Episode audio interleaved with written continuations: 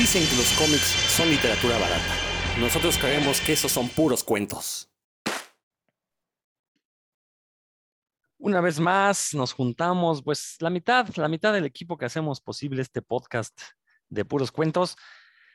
Este, le mandamos un saludo aquí a Dan Lee, quien pues anda enfermo, ya lleva dos semanas, por eso la semana pasada no hubo programa y hoy ya era demasiado si no había, entonces bueno, está bien, este, le damos chance a Dan que se reponga, no, no, porque este, más vale en estos tiempos cuidarse cualquier infeccioncilla que se nos meta por ahí, sin albur.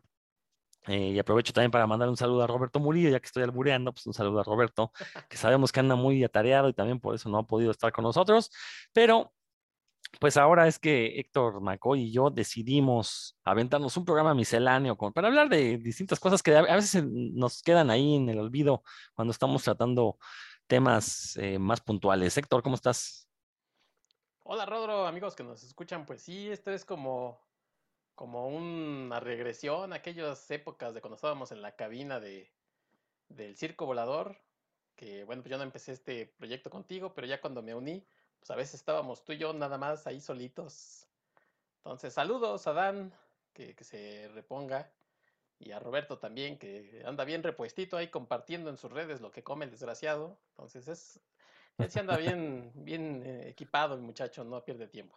Y todo un cibarita, la verdad. Qué bueno, qué bueno. saludo a ellos dos. Y eh, pues ya como les comentaba, vamos a tener un programa misceláneo, hacer algunos comentarios de cosas que ya habíamos quizás platicado, pero ahorita ya tenemos mayor información.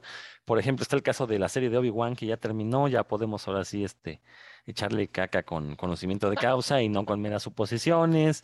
Eh, ya salió el final de Stranger Things, entonces también podemos hablar un poquito de esa serie. Eh, por ahí hay varias cosas. The Voice también. ¿Ya viste The Voice, Héctor, por fin o no?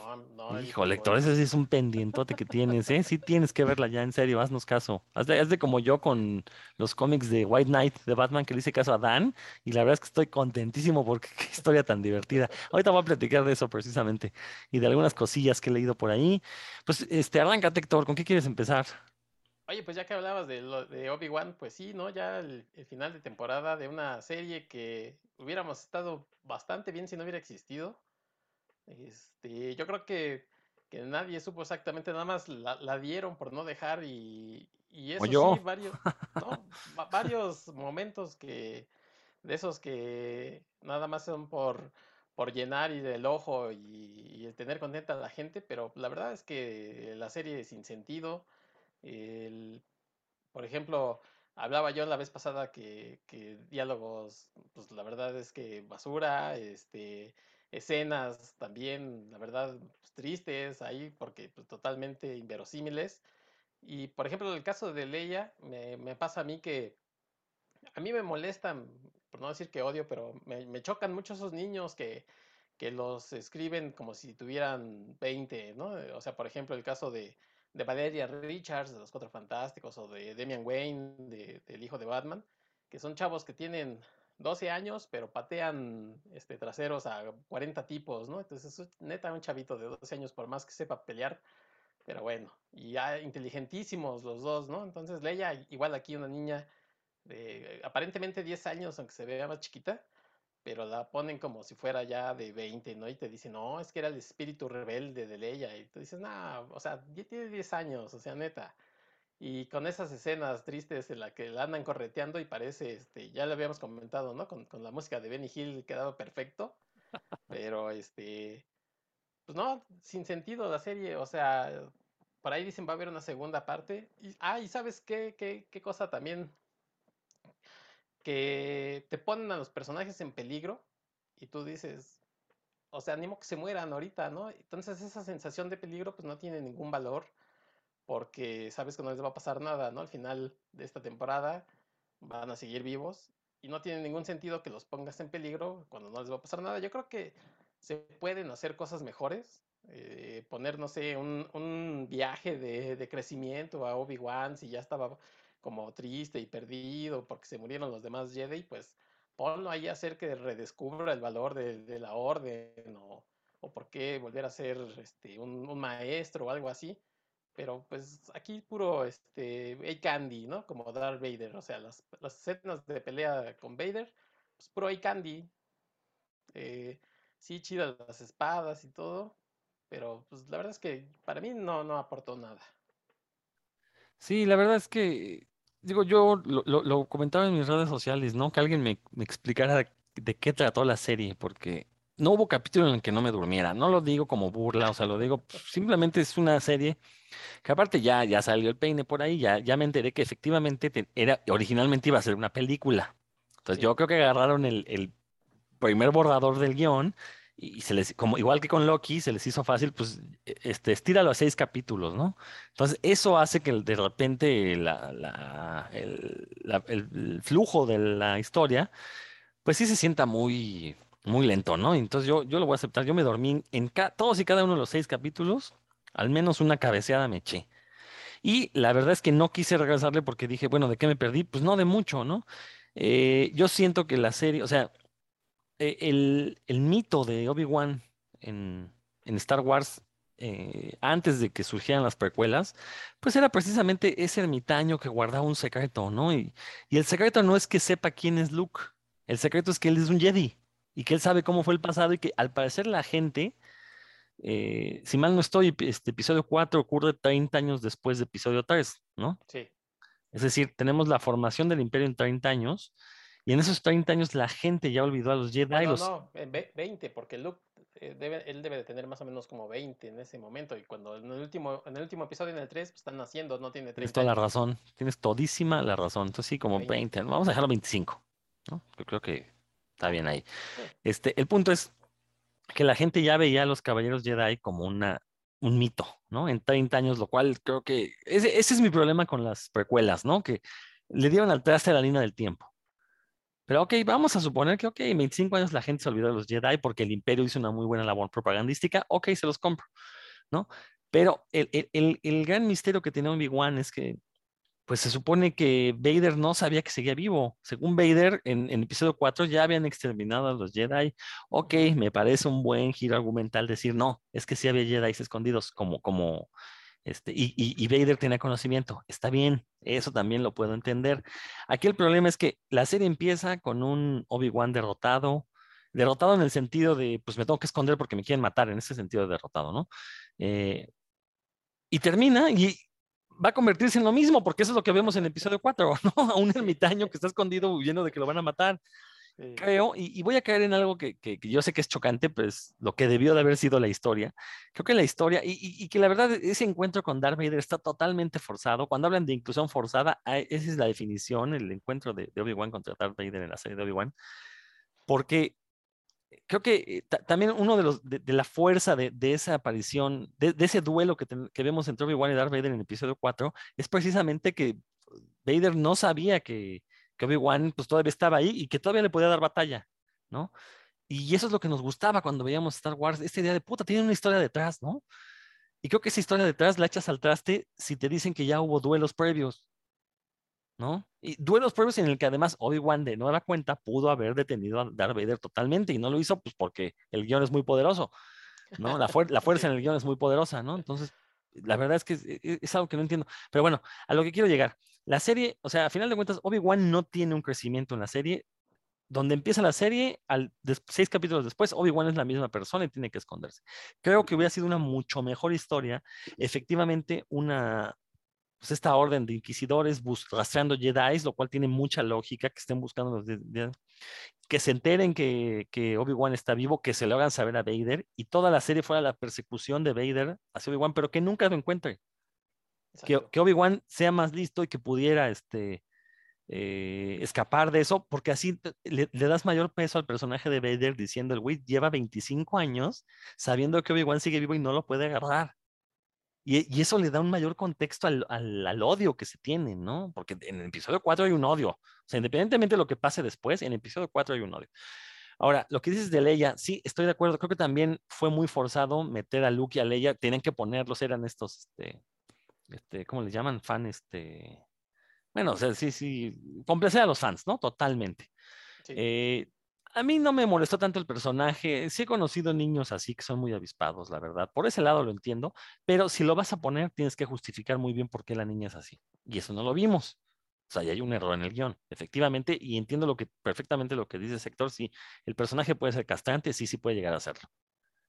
Yo le di el beneficio de la duda a ese personaje porque la verdad la niña me pareció carismática, ¿no? Entonces dije, está bien, pues se lo vamos a comprar. Pero bueno, ya, el resto de personajes que ni van ni vienen. En todo caso, quizás este, hubiera estado más interesante ver a Obi-Wan, eh, pues sí, descubrir que hay otros Jedi vivos, tratar de contactarlos. Creo que ese era, ese era el, el, el, hilo, porque tenía que ir una serie de Obi-Wan, ¿no? O sea, no, no, lo de Darth Vader no tenía por qué suceder.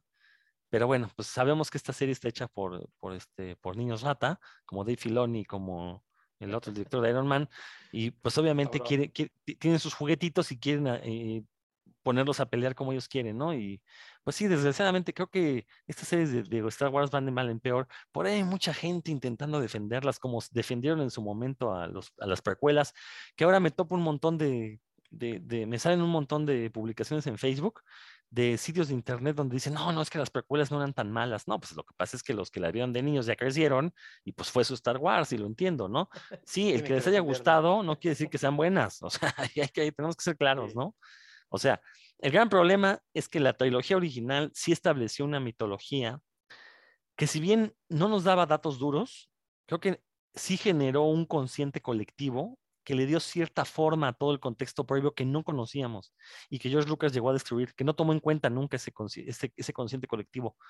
Y, yo creo que ese es el gran problema. ¿no? no es que nos quieran dar gusto a los viejos fans, es que creo que las películas sugerían otro tipo de cosas y tan las sugerían que todos pensábamos que iban por hacia otro lado, todo el mundo, no, es que, o sea, por algo nos dimos cuenta que las precuelas no habían cumplido eso porque sabíamos que no, no iban en la dirección correcta. Y, y creo que Lucas con toda conciencia, las precuelas las hizo en contra de ese consciente colectivo. Y estas series que empezaron con el pie derecho con Mandalorian, que también no ha sido muy de mi gusto, pero entiendo por qué le gustó a los, a los fans de la vieja guardia, pero han ido de, de, más a menos. O sea, Boba Fett ya, se, ya lo discutimos, e, esta de Obi-Wan, este, yo no he visto las animadas, la verdad no se me antojan. Eh, bueno, pero bueno, creo que eso es lo que ha pasado con esta serie de Obi-Wan. Ya amenazan con una segunda temporada vamos a volver a tener otro enfrentamiento entre Obi-Wan y Darth Vader y bla, bla, bla. O sea, entonces, o sea, al final de cuentas vamos a resultar que cada año se enfrentaron hasta que se, hasta que ya lo matan en el episodio 4. Pues ese es el punto, ¿no? Si le quitas fuerza. Al, o sea, desgraciadamente no, no, no es que borren mi infancia, simplemente le estás quitando fuerza a toda esa mitología que se generó con la trilogía original. Y ahora, si Disney fuera muy listo, si de veras, o sea, en serio, si de veras quisieran hacer dinero, podrían hacer un montón de líneas temporales y darle gusto a todo mundo. Yo no sé por qué no lo están haciendo, ¿no? Sí, mira, también pasa o sufrió lo que, lo que pasó también en los cómics que, por ejemplo, con Wolverine, que a fuerzas había que darle un origen, ¿no? Entonces, Lucas intentó dar un origen a todo esto, pero sin, sin documentarse con lo que el otro Lucas había hecho, o sea, con él mismo. Entonces dijo, pues ahí me las aviento y, y ya lo había comentado en otro programa, ¿no? Que, estas contradicciones en el que él mismo cayó. Esta serie, originalmente el villano iba a ser Darth Maul, y pues a alguien se le ocurrió, no, sí pon a Vader, porque vamos a traer más gente con Vader. Como tú lo comentas en la película original, incluso hay un momento en el que Vader se saca de onda y dice, esta presencia es algo que no sentía desde... Ah, exacto. O sea, o sea está, está totalmente sacado de onda porque dice, se supone que que lo matamos, matamos a todos, y este es el de mi maestro. con esto terminas incluso matando esa, esa línea de, de, expresión que tiene Darth Vader, ¿no? Pues ahora ya dices, maestro, pues ya te lo habías topado, como dices tú. Cada año se reunían ahí al, Día de Gracias, entonces, pues ya, o sea, yo entiendo a la gente que dice, ay, ese, este, batalla épica. Pues, o sea, sí está padre, pero me parece que no aporta nada, ¿no? Y las temporadas que quieran hacer, la verdad es que gente, la, seguir, la gente la seguirá viendo, pero yo, por ejemplo, no tengo ya muchas ganas de, de seguir viendo algunas de estas cosas, ¿no? Eh, Mandalorian creo que se salvaba porque incluso, como tú decías, era parte de la línea, pero era como afuera de las cosas y de pronto empezaron a meterlo, meterlo a fuerzas. Eh, está bien, o sea, está bien enterarse de, de, qué pasó con algunos personajes y cosas así, pero me parece que ya nada más es como, como dices tú, este, como si fueran fan arts, ¿no? Así de, ah, mira, esto pues está, bien, oye, pero se contradice con lo que habíamos hecho. No le hace, tú hazlo.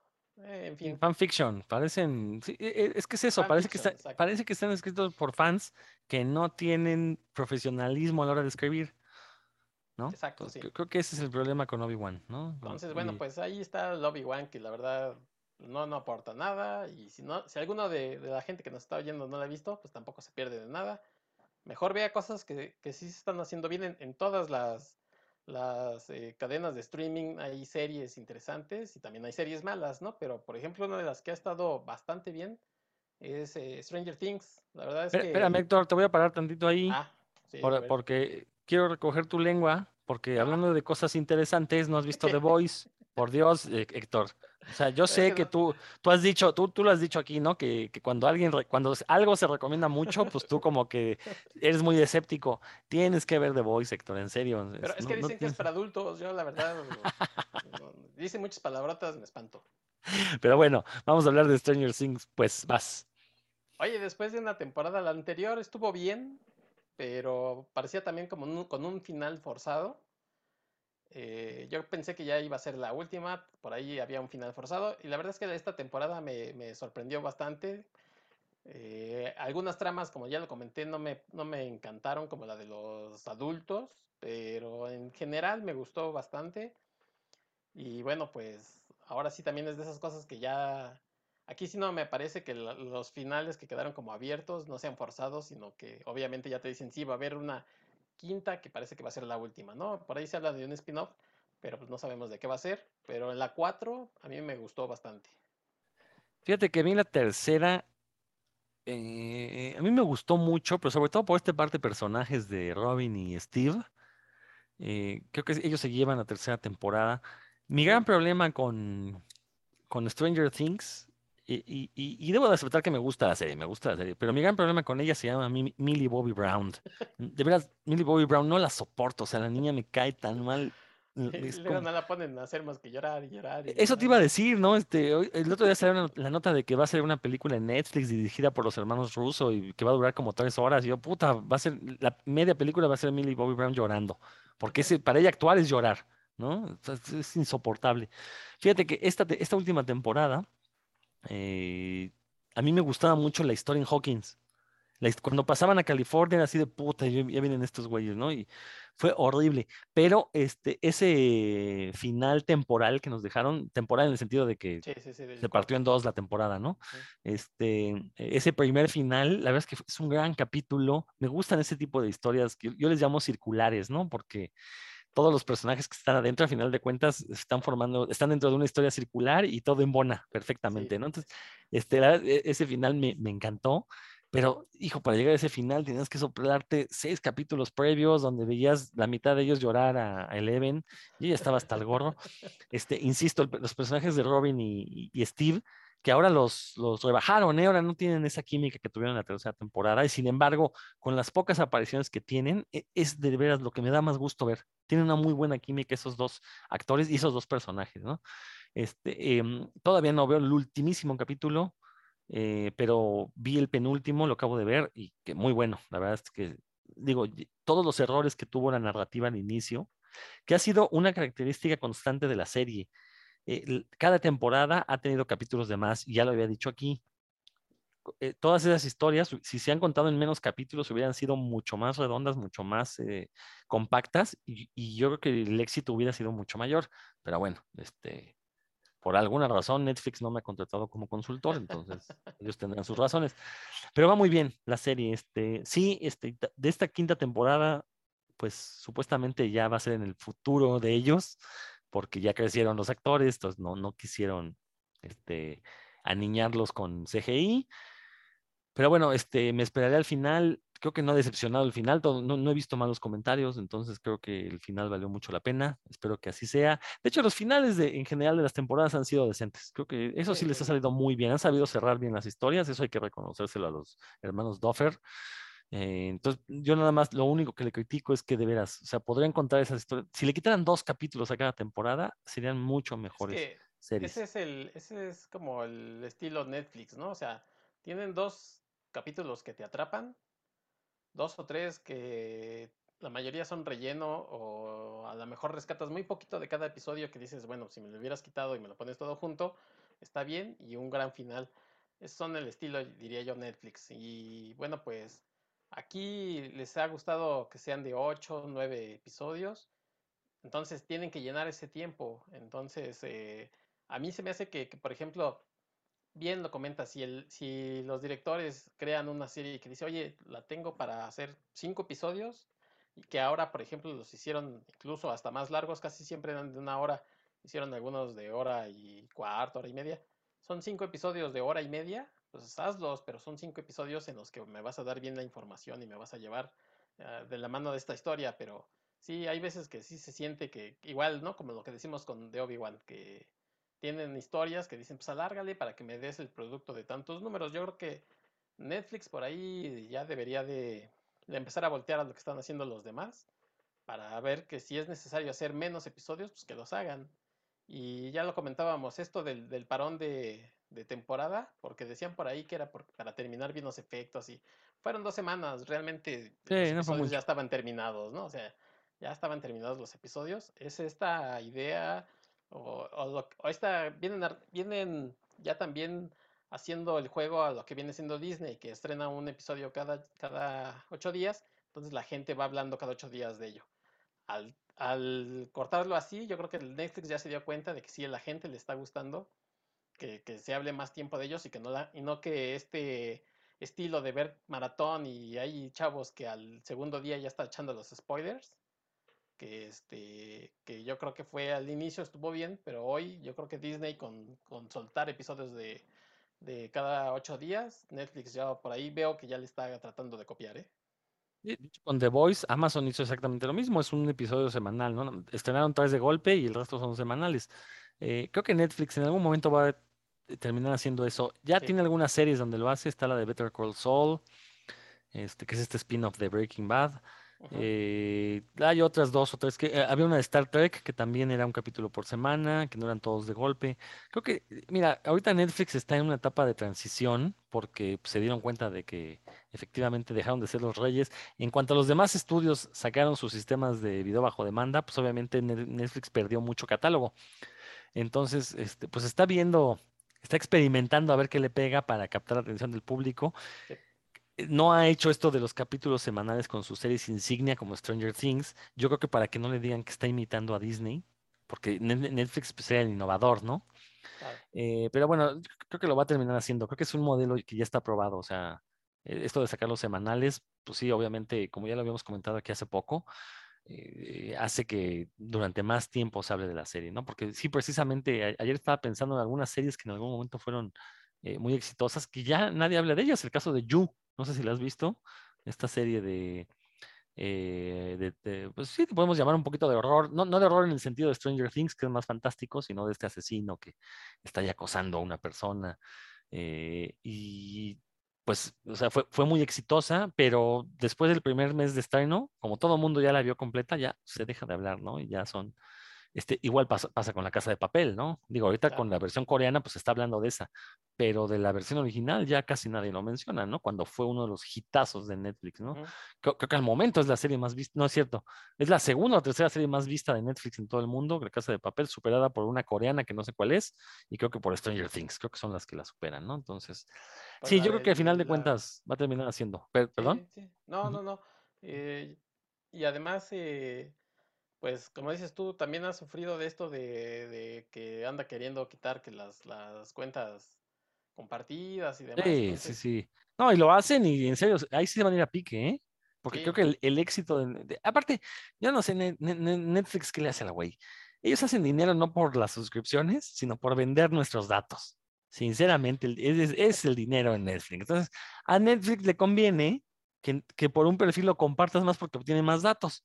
Claro. ¿no? De más personas. Entonces también que no sé, o sea, que no sean avariciosos, por Dios, ¿no? Como... No, y todo el mundo lo hace con, con otras cuentas. O sea, si, si sí. los que nos están escuchando pagan unitarios sus, sus, servicios de streaming, la neta, pues es que no le hablan a nadie, ¿no? Que me mantengan. Yo, sí, yo comparto este, cuentas de, por ejemplo, las de HBO, las de, sí, igual yo. las de Disney y esas, pues con cuates, porque así nos sale más barato. Sí, totalmente. Ahí sí tienes de estar, me avisas. Compartimos. Estoy, estoy completo. Vientos. Bueno, pues eso. Ah, bueno, y otra cosa de Stranger Things que, eh, bueno, como siempre, ¿no? Ha sido un viaje a la nostalgia. No sé si te acuerdas, Héctor, en el penúltimo capítulo hay una escena que es idéntica al inicio de Star Wars Episodio 4 cuando llega el ejército a la Ah, base está sí. escondida, es idéntica, hasta está hincadito el soldadito, sí, hincadito. y- entra- y entran y caminando y el general ahí dijo, "Ah, no, pues qué buen pedo, ¿no? Yo también pensé a Y, y así hay muchas escenas en esta temporada. Creo que esta temporada donde he visto más escenas que sí se han, este, digo, que han homenajeado escenas icónicas, ¿no? Entonces, este, la verdad es que fue muy, es- es- ese detalle dije, "Ah, chinga, porque sí le empecé a ver, dije, esto ya lo ahorita va a salir Darth Vader y sale el, el general este, ¿no? Dije, ah, órale, qué Sí, buena sí, onda. sí. Y aparte es de pues, un negro, ¿no? negro. Entonces, ajá, todo, todo, todo, todo cobraba mucho más sentido. Que al final de cuentas es eso, ¿no? Es Stranger Things, si lo ves, es un Sí, Star de- Wars hecho en la Tierra, en planeta Tierra, ¿no? No, y desde un principio se ha encargado la serie de hacer homenajes y, y referencias a muchas Ujú. cosas, ¿no? O sea, no, la verdad es que es una serie que no se avergüenza de, ello y que inclusive pues ha rescatado cosas, se vestían los chavitos de, cazafantasmas, este, la música, la verdad es que la música, yo la verdad no, no ubicaba esta canción de Kate Bush y que, y la verdad tampoco es que me guste la canción. Dicen que ha tenido mucho éxito, pues sí, lo entiendo, ¿no? La gente ahora... eh, y como esa, pues han salido varias canciones que, que han sido famosas en su momento, con, que, han, que han hecho revival y incluso yo creo que fue de las pioneras que empezó a usar, obviamente por la cuestión de, de la temporalidad de que estaban en los ochentas, pues han sacado rolitas así, como fue la, la temporada pasada era la de La historia sin fin. Entonces ahora le tocó a esta señorita Kate Bush, que pues la verdad yo ni, ni, ni conocía, pero, pero pues bien, ahí ellos... eh, Digo, es una serie que no se avergüenza de sus referencias. No, y lo que demuestra que la música de los años 80 es muy superior a la actual, ¿no? Entonces, creo que ya ahí queda perfectamente claro. También la serie de Lu- Luis Miguel puso de moda canciones viejas, lo recuerdo con La Incondicional. Hijo, qué exitazo hace. Ah, fue en 2018, precisamente, cuando hace cuatro años. Y lo recuerdo porque este, coincidió uno de los capítulos con las elecciones mexicanas en las que dimos un viraje de timón. Y, eh, y me acuerdo que nadie, esa noche nadie vio a Luis Miguel porque andábamos al pendiente de quién había ganado. Pero en esa primera temporada de Luis Miguel también la canción de La Incondicional se convirtió de nueva cuenta en un exitazo muy, muy escuchado en Spotify. Rodro, Sí, como dicen por ahí, dimos una vuelta de 360 grados. Así, claro. El que entendió, entendió. Ajá. Y bueno, yo sé que no has visto The Voice, Héctor. Nada más déjame hacer un pequeño comentario sí, sí, porque creo que sí, este, sí, sí lo amerita. Eh, bueno, y lo voy a relacionar un poquito con la serie de Miss Marvel, esta serie de Miss Marvel, que cuando platicamos de ella nada más había salido un capítulo, un primer capítulo bastante sí. interesante que prometía mucho. Creo que después la serie se asentó un poquito y el último, que creo que es el cuarto, estuvo también bastante bueno, este, pero sí los, los capítulos del medio sí estuvieron un poquito de hueva. Este último como que ya tuvo más acción. Eh, digo que la voy a relacionar con The Voice porque, eh, o sea, estoy de acuerdo que Disney segmente, bueno, no, no que segmente, estaría de acuerdo que Disney dijera, ok, vamos a tener series para niños, series para adolescentes, series para adultos dentro del MCU. Está bien. Entonces yo ya sé qué voy a ver, ¿no? No me van a interesar las de niños, estoy seguro. Las de adolescentes ta- tal vez, ok, pero denme mis series de adultos con, digo, parecido a lo que hizo Netflix con Daredevil, que tampoco fui muy fan de esas series, excepto de Jessica Jones, pero, pero al menos yo ya sabía que las historias iban a tener un tratamiento mucho más serio, mucho más profundo, y que de hecho lo tuvieron. Que también tuvieron la bronca de que duraban de más, ¿no? Yo no sé por qué los hacían de 13 temporadas, los hubieran hecho de 10, de, perdón, de 13 episodios cada temporada cuando pudieron haber sido de 10. Pero creo que este, o sea, eso le falta a Disney. Sí, darnos una serie, no al nivel de The Voice, porque yo sé que The Voice es un exceso y que va a ser algo irrepetible, eh, pero que sí nos pudieran dar historias un poquito más complejas un po- y que así lo anuncien, ¿no? O sea, este es para adultos, perfectamente. ¿Por qué digo esto de Miss Marvel? Porque creo que Miss Marvel pu- pudiera, pudo haber sido una serie, no creo que lo llegue a ser, la verdad, por por eso dije, digo, pudo, eh, donde se explotara este aspecto del MCU que creo que no ha sido tocado, que es la cuestión de, los, eh, de las minorías dentro del MCU. Y ese me, parece un aspecto interesantísimo. En el primer capítulo queda muy patente, en este último también, pero lo olvidaron los otros dos. Entonces, como que no es un continuo, Eh, bueno, que aparte esos dos capítulos bien pudieron haber sido uno, uno mucho mejor. Pero bueno, este, y, es algo que ya hemos dicho aquí, ¿no? A eso me refiero con que sean temas maduros. O que sean temas maduros no quiere decir que sean para, para adultos, quiere decir que los temas están bien, bien fundamentados, bien tratados. Parece ser que Miss Marvel va, para allá. No creo que lo vayan a hacer porque es Disney y ya sabemos que Disney pues le encanta decepcionarnos a los, eh, a los fanáticos que consideramos que nos, tenemos gustos más refinados. Y sí lo digo con toda la soberbia del mundo. Pero bueno, eh, yo espero que algún día Disney eh, pues nos entregue una serie tipo de Voice en el sentido de vamos a hacer una deconstrucción del personaje, ¿no? Eh, las series de Netflix hasta cierto punto lo hicieron. O sea, la deconstrucción era de simplemente, pues sí son personajes de cómics, pero los vamos a poner con vicios, con pasiones totalmente humanas, ¿no? Tenemos una Jessica Jones alcohólica, eh, un, Luke Cage que, pues, una serie de Luke Cage que sí tiene el componente racial muy marcado, que sí hace un comentario racial eh, muy fuerte. Eh, la de Punisher es como la de Obi-Wan, no sé de qué trató. También me dormí en cada capítulo, la segunda temporada no la vi. y bueno, este, esperemos que, que, Disney diga, quiero hacer más dinero y entonces voy a hacer series para, eh, ya voy, voy, a segmentar mis series, ¿no? Entonces así perfectamente. Y también nosotros como fanáticos, pues darnos cuenta que no estamos obligados a ver todo. Yo dudo ver, sinceramente, si sale una segunda temporada de Obi-Wan, no la voy a ver. De, como de la misma manera, todas las nuevas películas del MCU, ya no me importa si las veo en el primer día, si me las spoilean, no me interesa. Han sido muy malas las últimas. Todo el año pasado y este ha sido malísimo las películas de, del MCU. Por ahí, este, el hombre araña quizás, quizás se salve, pero se salva, se salva por las razones incorrectas, no por las correctas. No sé tú cómo veas e, esto, Héctor. Sí, tienes, tienes toda la razón. Sabes que, que e, ellos están viendo que, hay un sector de, de, gente que ha crecido con, por ejemplo, con el universo Marvel y que incondicionalmente va a estar apoyando ahí las películas y las series. De hecho, yo pensaba hasta qué momento Marvel va a seguir con esta tendencia de, englobarlo todo, porque ya está empezando a pasar, creo yo. O sea, yo por mí no hay problema, pero está empezando a pasar a lo que sucedió en los cómics, que había que entrarle con una continuidad de, años, ¿no? Y a lo mejor nosotros entramos a Marvel y a DC ya había 30 o 40 años antes de historias, pero que por ejemplo DC... Eh, tuvo que hacer una revolución ahí en sus títulos y más o menos empezar y ahí, ahí nosotros empezamos a medio a leer. Ya después si querías leer cosas de antes, bueno, pues te echabas el clavado. Con Marvel pasaba lo mismo, le entrabas al Hombre Araña y ya tenía, no sé, 20 años de historias y si te querías regresar, pues le entrabas.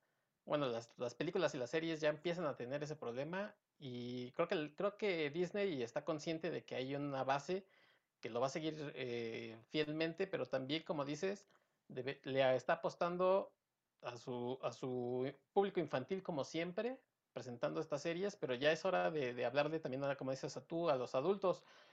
Yo creo que una prueba, por ejemplo, va a ser Deadpool. No sé exactamente cuándo vaya a salir, yo creo que en un par de años. Y a lo mejor saldrá antes que Daredevil, que se supone que ya empezaron a hacer algunas cosas de preproducción. Pero yo creo que Deadpool sería una prueba de fuego de, si voy a hacer el Deadpool que, hizo este Fox, ¿no? Si lo, si lo hace como lo hizo Fox, creo que empezaría a, jalar ese tipo de público.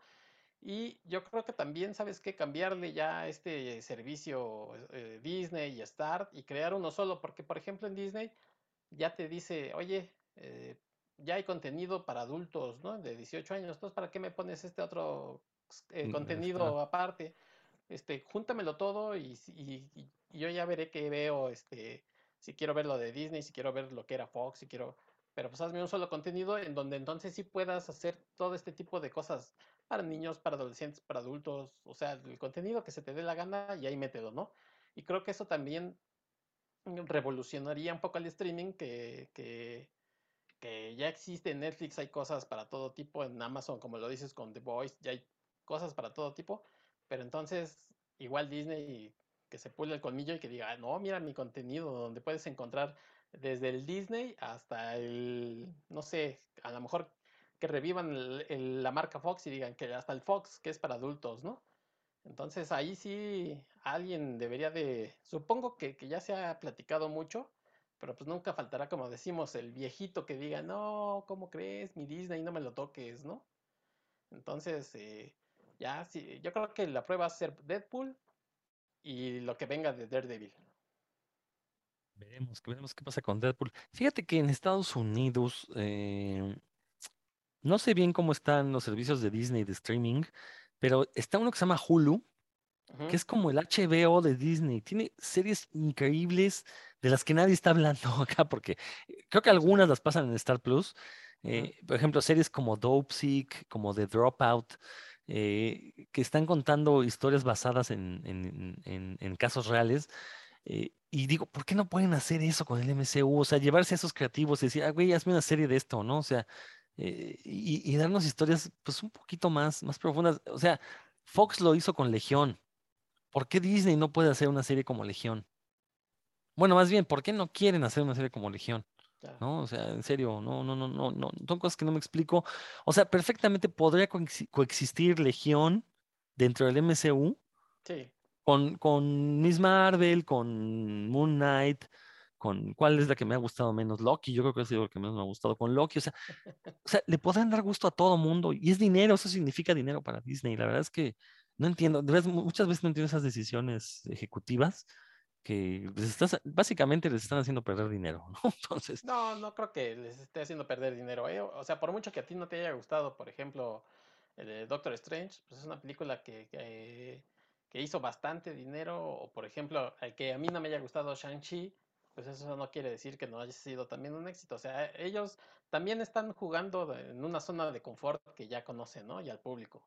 O sea, esa zona de lo que confort digo es que, o sea, pueden tener Shang-Chi que, que les dio, que fueron exitosas y pueden tener una, una película, bueno, pueden tener algo como lo que espero sea Deadpool 3, sí, para otro público, sí, que a lo sí, mejor sí, no llega a los mil millones de dólares, pero que de todas formas les está dando 800 millones de dólares. ¿Cuánto ganó Deadpool 2? Creo como 600, 700 millones de dólares. No, no fue nada mal, anterior, pero, pero la primera sí fue un pe- pero superaron los 500 Sí, millones. O sea, si les costó 200, ya ganaron 300 millones. O sea, por Dios, es dinero. A eso me refiero. O sea, no estoy diciendo que yo porque no les pague van a, se van a quedar pobres. Lo que digo es que además del dinero que están haciendo, podrían estar haciendo más. mucho Ah, más, no, eso sí, sí, ¿no? claro. A eso me refiero, ¿no? Sí, Es como, eh, pe- perdón, es como estas compañías de juguetes Hasbro, por ejemplo, ¿no? Que eh, estaba leyendo, pensé que era mi, mi, mi, postura, pero no, en Estados Unidos están igual, que se están quejando con Hasbro de que no hay suficiente producción para toda la gente que quiere comprar los juguetes, que al parecer, pa- bueno, más bien pareciera que quieren beneficiar a los revendedores. Entonces dice alguien, chinga, si el negocio de Hasbro es vender juguetes, ¿por qué en lugar de hacer mil piezas, por qué no haces diez mil? Se te van a vender, ¿no? Obviamente, si sacan este una figura de, de, de quién, espérame, de, del D-Man, pues sí, si sacan diez mil, se va a vender una, ¿no? sí, O sea, estoy de acuerdo, pues, el D-Man no, sí, pero si tienes una línea como G.I. Joe, sabes que hay un vehículo que todos los fanáticos de G.I. Joe van a querer, güey, pues fabrica millones de ese vehículo, los vas a vender. Habrá quien te compre dos, tres, pero no, hay no, mi edición limitada. Entonces, bueno, mucha gente pues tiene que ir a la reventa, que ese ya no es dinero para Hasbro, ¿no? Sí, Entonces lo mismo pasa aquí, o sea, ¿qué, les pasa? E- ese- e- eso me refiero, pues, con esas decisiones ejecutivas. No sé si quieren convertirlo en un artículo de lujo o algo así, ¿no? Ni idea. sí, y, y- y yo, yo pensaba, por ejemplo, lo que pasó con, con Joker, que, que también hizo mucho dinero, por, como dices tú, por las cuestiones equivocadas. Porque Joker fue una película que costó, creo, 20 millones de dólares, una cosa así, Como muy 60, poco. contó como Ah, 60. sí, como 50, Ujú. 60 millones. Sí, sí, sí. Y terminó haciendo, pues, mil o algo así. Sí, fue una película muy barata y recuperó un montón, ¿no? Entonces empiezas, empiezan a hacer, a tratar de hacer ese tipo de producciones, ¿no? O sea, no importa el contenido, pero que sean baratas y que llegue a mucha gente. Eh, y ahí es, eh, por ejemplo, ahora se ha hablado, ¿no? De, este, de esta secuela que van a hacer y que si Lady Gaga y que todo está confirmado, pero la secuela parece que sí ya viene. Ojalá que no, pero bueno. Porque la verdad la película anterior fue, a mí me fue como una patada en las bolas, pero bueno, Sí, no, o sea, por eso digo este, que hizo dinero pues, por las razones equivocadas, equivocadas. Sí, Bueno, ahora, ahora- Ah, perdón, ¿algo más ya para cerrar este tema? No, no, no, creo Mm. que ya. Bueno, ya, ya, mira, ya tiramos mucha caca, muchas diatribas. Creo que también es el momento de tirar algunas loas, de alabar cosas. Eh, no me acuerdo si ya la mencioné aquí, pero, y, y no sé si sigue en cines, porque creo que tuvo un estreno limitado, pero salió una pequeña película que se llama Everywhere, Everything, All at Once. Aquí le pusieron todo al mismo tiempo en todos lados. Y yo sigo diciendo que esa es la película del año, una maravillosa película. Eh, sale Michelle Yeoh, a quien a lo mejor recuerdan, bueno, por ahí sale en Star Trek, no sé qué papel haga, pero eh, sale en Shang-Chi también Michelle Yeoh, eh, sale en El Tigre y el Dragón. Y, y para los que no conozcan a Michelle Yeoh, pues es una de las principales actrices de Hong Kong. Hay que recordar que los actores hongkoneses no nada más actúan, no son como los de Hollywood, que son caras bonitas, son cantantes, bailarines, acróbatas y todos, absolutamente todos practican kung fu. De hecho, ellos hacen sus propias escenas de kung fu en las películas hongkonesas de artes marciales. eh, y Michelle Yeoh pertenece a ese tipo de actrices. Eh, esta película que es de los, se, llaman los directores, se hacen llamar Daniels, porque son, los dos se llaman Daniel, uno es Daniel Kwan, el otro no me acuerdo es Daniel qué. Son los Shainer. mismos de, eh, perdón. Shainer. Shainer, perfecto, gracias. Eh, eh, los, ellos dos ya habían sorprendido al mundo del cine con una película que se llamó Swiss Army Man, donde Harry Potter hacía el papel de un cadáver y es una maravillosa película. Bueno, lo repitieron, o sea, repitieron la dosis con Everything, Everywhere, All at Once. Eh, una película que nos habla del multiverso mucho mejor de lo que lo, ha hecho Disney hasta ahorita. Eh, una película donde Michelle Yeoh eh, no diré que interpreta varios personajes, porque básicamente es el mismo y nada más le cambian, pero tiene sentido, o sea, en la película explican por, bueno, tiene una razón de por qué es el mismo personaje. Y es una película que tiene artes marciales, que tiene viajes entre dimensiones, que tiene doppelgangers. No, no, no, es una cosa maravillosa. No sé si ya la viste, Héctor. Porque no te quiero, no, ya, la viste. ¿Qué te Eh. pareció? Según no, no te gustó tanto como a mí, pero, pero no creo que te haya disgustado. No, exactamente, exactamente. Creo que no me gustó tanto como a ti, pero no, pero por- no por eso dejó de gustarme. Eh, Y, incluso es una película que, que me quiero repetir, ¿eh? O sea, sí la quiero volver a ver porque Y eso que es larga, dura como tres horas. nah, dura como dos y, y veinte. Dos y media, ¿no? Dos, Sí, dos cuarenta más o menos. dos veinte, una cosa así. Pero sí, o sea, son tantas las cosas que pasan en la película, como comentas, que, que la verdad es que hay que repetirla y hay que verla. Y, y además toca temas, además de, de que es una película que puede ser de acción, puede ser este, una comedia, porque tiene partes muy hilarantes, este, también tiene, tiene eh, temas serios, ¿no? Por ejemplo, la- de las relaciones entre padres e hijos, o, o cómo cómo comentar y, y hacer, platicar las cuestiones de, de la sexualidad de, de- de los hijos con los padres. No sé, este, es una película que, que a simple vista parece como muy normal o que va a ser una cosa de acción más. Y la verdad es que sorprende bastante. Yo eh, había visto por ahí un, un tráiler, pero pensé que iba a ir por ahí, ¿no? Que iba a ser una, una película de, de comedia con, con artes marciales y, y es mucho más, mucho, mucho, mucho más eh, me, me gustó que, que al final se atrevieran a ponerla en el cine porque como dices tú es pequeña y el boca a boca la llevó a las pantallas y ha hecho que creo que mucha gente la haya visto. No sé si sea una película perfecta, pero sí es muy buena y a lo mejor eh, ya por ahí ya están hablando de premios y cosas que se merecía, que se va a merecer sin duda. Yo creo que, por ejemplo, esto, esta película que tú mencionas de Harry Potter, del Daniel Radcliffe, del Swiss Army Man, es una primera aproximación de las cosas que querían hacer los directores y que mejoran en esta película. Yo no la recomendaría a todo el mundo. es una película media rara, complicada, pero esta sí, esta sí la recomendaría, creo que yo a todo el mundo. La anterior, creo que funciona mejor cuando ya has visto la, la de todo en todas partes que si ves primero, dices, a ver, ah, voy a ir mañana, quiero ver esta primero, a lo mejor esta te espanta, ¿no? Pero la verdad es que sí es una muy buena película. Sí, la de, la de Swiss Army Man es, es transgresora. Esta no lo es tanto. Eh, mira, en, en Asia hay algo que no sé, bueno, no sé si así se le denomina, y yo lo denomino así, que es el cine total. Es decir, que en una misma película tengas tragedia, comedia, eh, musical, básicamente casi todos los géneros del cine, para que hacerle sentir al público que están desquitando el boleto de entrada. La India dominan eso del cine total, ¿no? Por eso las películas de la India son tan largas. Eh, creo que esta de todo en todo, eh, Everything, Everywhere, All at Once, creo que es eso, una película total, eh, cambia de tonos, pero sin embargo no se ve fuera de lugar. O sea, Sí, es, tiene, tiene una narrativa así muy compleja, pero muy bien llevada. Son de esas películas que yo sí le recomendaría a todo el mundo, ve Everything, sí, Everywhere, para que vea las posibilidades que nos ofrece el cine y que parece que Hollywood se ha olvidado de ellas, ¿no? Yo recuerdo cuando niño, esas, eh, ese tipo de, de situaciones eran las que me emocionaban en las películas y sí tiene como 15, 20 años que de veras Hollywood de, a cuentagotas nos saca este tipo de películas, ¿no? O sea, que, que, que de veras te sorprenden, que de veras te dicen, ¿por qué no hay más películas de este estilo, no? No porque tenga acción, insisto, la acción es parte de esta totalidad de mostrar todos los géneros, sino porque o sea, es una historia que no te imaginas, o sea, nunca sabes qué va a pasar en la película. Y sin embargo, cuando pasa, dices, a huevo, pues sí tiene sentido, ¿no? O sea, está muy bien contada. O sea, sinceramente, este par de directores que hasta ahorita han dirigido en conjunto, hijo, ya, ya están en mi lista de mis favoritos. O sea, Swiss Army Man y esta de Everything Everywhere All at Once, la verdad es que me volaron la cabeza. Son películas que, que se, como tú bien dices, ¿no? Se pueden ver varias veces y creo que les vas a encontrar cada vez cosas diferentes y eso es lo, eso, eso es lo que convierte a una película en atemporal. ¿no? No en anacrónica, como muchas de las del MCU que pues ya se ven viejitas, ¿no?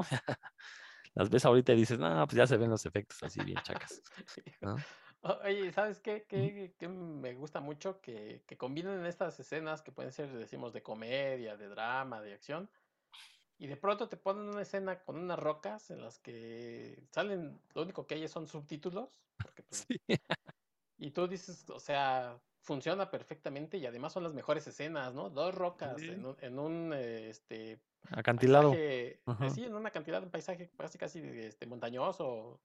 Entonces, e- eso funciona a, a un nivel de verdad que, que yo lo este, platicaba, decía casi zen, ¿no? Este, porque es increíble que te estés viendo toda la revolución del, personaje de Michelle Yeoh viajando y, conoces este, a, sus otros Joes y, de pronto te ponen estas rocas y funciona a las, mil maravillas. Este, ahora, lo que dices de los directores, habrá que ver eh, qué es lo que van a hacer. Eh, los, productores, por cierto, la, la casa productora es A24 que ha hecho cosas raras. Los productores también que, que están ahí son los Russo, que Los hermanos Russo. los hermanos. Russo que los recuerdan por lo de Avengers y Marvel y, y otras cosas. Entonces, eh, pues, yo espero, no sé, o sea, no sé qué tanto, por ejemplo, me gustaría verlos haciendo algo de Marvel, no sé, o que hicieran algo ellos como siempre independientes, pero la siguiente película es para ellos, creo yo, una gran prueba de fuego, ¿eh? Porque eh, tienen un listón ahorita muy alto y no sé qué, por dónde vayan a hacerse. Fíjate que justo antes de que dijeras esto de que los imagina- imaginarías haciendo algo de Marvel, yo también lo había, había pensado.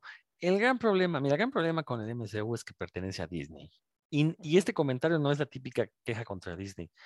El problema es que Disney sí es un corporativo que protege mucho sus propiedades. Exacto. Entonces, director que contrata, director que no le da libertades para hacer lo que quiera. O sea, para tener esa voz autoral, ya lo he dicho yo antes. El único que le han dado cierto chance, bueno, ha habido dos, ha habido dos directores en, en todo el MCU, dos directores que sí tienen cierta voz autoral. Uno es este, James Gunn con Guardianes de la Galaxia. Lo cierto es que James Gunn la tuvo sencilla porque tenía unos personajes que básicamente nadie conocía, ni los lectores de cómics, ¿no? O sea, seamos sinceros. Entonces, se ve, eh, y, creo que la primera todavía no era Disney, eh, cuando, cuando se hizo la primera de Guardianes de la Galaxia, entonces, pues Marvel Studios le- como que le dijo, pues sí, haz lo que quieras, ¿no? Y resultó que fue un gran hitazo, ¿no? Y se convirtió en una de las mejores películas del MCU, el volumen 1 de Guardianes de la, la Galaxia.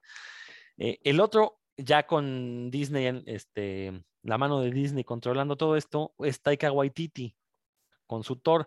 El problema es que creo que Taika Waititi no era el director para Thor.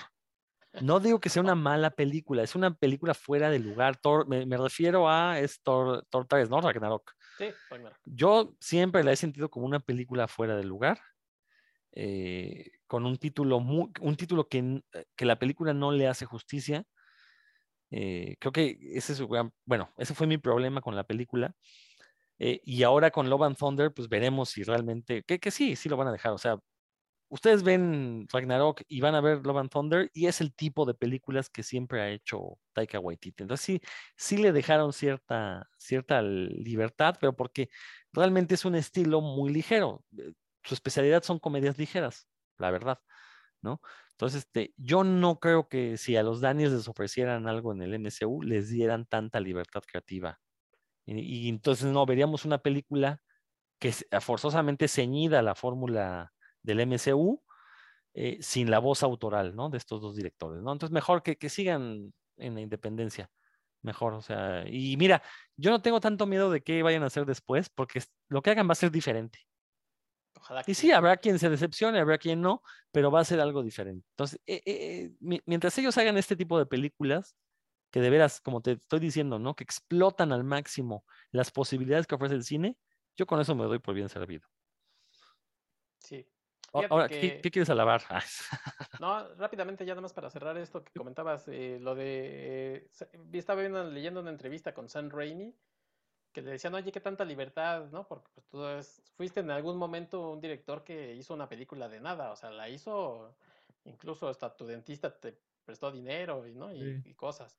Entonces él decía, pues a mí nadie me dijo cómo hacerlo, pero sí me dijeron qué hacer, ¿no? Que son cosas diferentes, o sea, dijeron, hace esto, o sea, la historia y te tienes que ceñir a, ya como lo hagas, pues ahí sí, como quieras. Obviamente, ya sabes que no te tienes que salir de, cierto margen y dice, eh, yo ya sabía que tenía que juntar cosas de lo de Wanda, llegué muy a prisa porque me dijeron, ¿sabes qué? La necesitamos para tanto tiempo, pero nadie vino y me, me estuvo diciendo, no, no, no, esto no, o sea, me dieron mucha libertad ya conocía yo a Kevin Feige porque ya estaba ahí cuando las de Spider-Man, pero sí es complicado trabajar en un ambiente, más que el ambiente, en una casa en la que te están diciendo, tienes que ceñir a todo este universo, ¿no? Y no te puedes salir de ahí. Entonces sí es complicado. Yo, a mí me gustaría, por ejemplo, eh, a estos cuates, pues no sé, este, verlos en, pues a lo mejor, no sé, en una película de Cuatro Fantásticos, ¿no? O sea, que, anden viajando ahí en, en, los Cuatro Fantásticos, que son viajeros multidimensionales y andan en varios universos y cosas, pues con las locuras que podrían hacer estos cuates con un tipo que se estira y uno de roca, en fin, a lo mejor sería, pero pues no, no va a ir por ahí. En fin, eh, lo que sí es que sí vayan a ver la película y si no están ya, como dices tú, Rodro, este, en el cine, pues la verdad es que ahí está en línea, ¿no? La pueden encontrar. y ya en alta definición, así que no hay sí, Sí, sí, Así es que, pues véanla. Yo nada más como, si me permites el spoiler, de la ciencia, la ficción Próximamente va a haber un episodio sobre ello.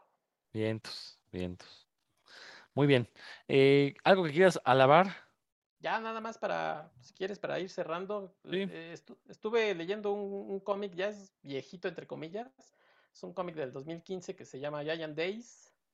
O sea, algo así como Días Grandiosos, más o menos. Y pensé que iba a ser una historia, es de, es de Boom, de Boom Studios. Pensé que iba a ser eh, una historia como Stranger Things, como Paper Girls, sobre tres chicas que andaban ahí en la aventura. Y la verdad es que sí, son tres chicas que, están en la universidad eh, y que son amigas y que están viviendo pues, cosas a lo mejor medio exageradas, pero en la universidad bastante divertido, muy simple, pero divertido. Creo que es un cómic. Incluso creo que ya terminó, por ahí tienen, son 55 números, algo así, 50, 55 números. Eh, que es muy, muy ligero, muy divertido y que tiene, pues, la, o sea, a lo mejor parece cliché, pero eh, son tres chicas como diferentes, pero, pero como pasa siempre, pues se hacen amigas eh, porque tienen en común, este, a lo mejor que son solitarias, ¿no? Eh, ellas son Susan, Esther y Daisy. Daisy es una chica inocente, como como medio retraída y que además anda ahorita luchando con, problemas de su sexualidad, no sabe bien hacia dónde quiere ir y lo, abordan con un tono de medio de comedia, pero también con mucho respeto. Eh, Esther es la chica cool, es la medio darquetilla, este, que se parece que es la, la, rebelde, pero pues también es como medio, medio tierna ella, y Susan, que es como la fuerte, ¿no? La que la que siempre quiere transgredir, es eh, que está en contra de algunas cosas, pero muy, muy divertido el cómic, Giant Days. Eh, está escrito por oh, John Allison, que hacía webcomic. Entonces, el estilo del, del dibujo es medio cartoon. Tiene por ahí varios artistas, entonces no, no, no les digo, porque además cambia del, creo que de los primeros cuatro o cinco números cambia, entonces así fue más o menos la serie, fueron cambiando tres, cuatro artistas. Pero bueno, si quieren ver algo sencillo y divertido, Giant Days se los recomiendo. No, pues no lo conocía, Héctor, la verdad. Te voy a hacer caso porque he salido muy contento. Eh, he leído de las recomendaciones que han dado ustedes, White Knight, bueno, la saga de White Knight, de este, ay, se me fue el nombre del autor, ahorita me acuerdo. De Murphy. Es John, de Sean eh, Murphy. eh, Sean Murphy, perdón. Sí, ese mero. Este, me acuerdo que la recomendó Dan y la verdad qué divertida me he dado con esos cómics. Estoy acabando el segundo volumen, después viene el de Harley y ya que se junte el de Beyond White Knight, pues ahí estaré presto para comprarlo. Eh, pero bueno, me lo, me lo voy a buscar Giant Days, la verdad es que me lo vendiste bastante bien. Pues creo que ya podemos ir cerrando. Bueno, yo nada más quiero recomendar un churrazo que acabo de ver en Netflix. Se llama, la película se llama Interceptor.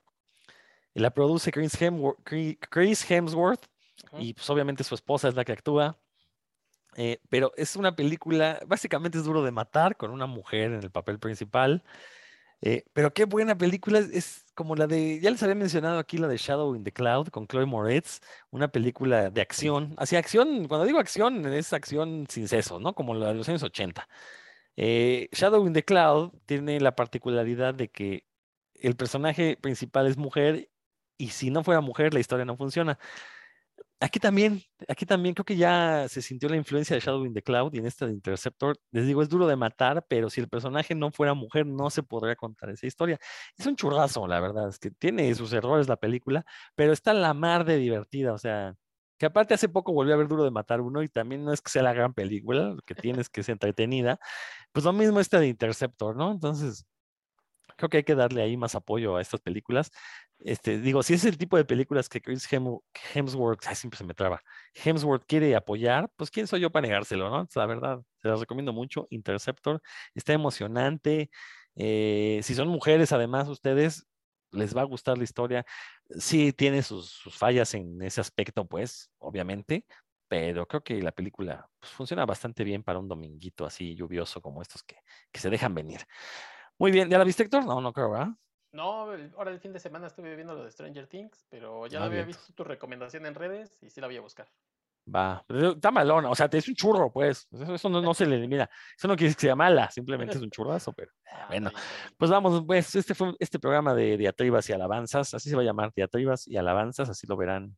Bueno, de hecho ya lo vieron, pues, si nos están escuchando es porque ya vieron la publicación en redes. Héctor, pues si gustas despedirte, Amigos de Puros Cuentos, muchas gracias por escucharnos. Si quieren dejarnos algún comentario, ya saben, en las redes, sobre todo en Facebook, que ahí estamos para leerlos. Y ahora que no está Dan, en todos modos, él lo comparte. Espero que también escuche este episodio, porque sabemos que cuando no viene nos escucha. Así es que Dan, pues mejórate pronto y te mando una trompetilla por, por andar tomando y no invitar. Muchas gracias por escucharnos, amigos. Estaremos en la próxima edición. Por andar lamiendo los tubos del metro, Dan, ya ves lo que te pasa. Pero bueno, este, esto fue puros cuentos, nos estamos escuchando. Hasta la próxima.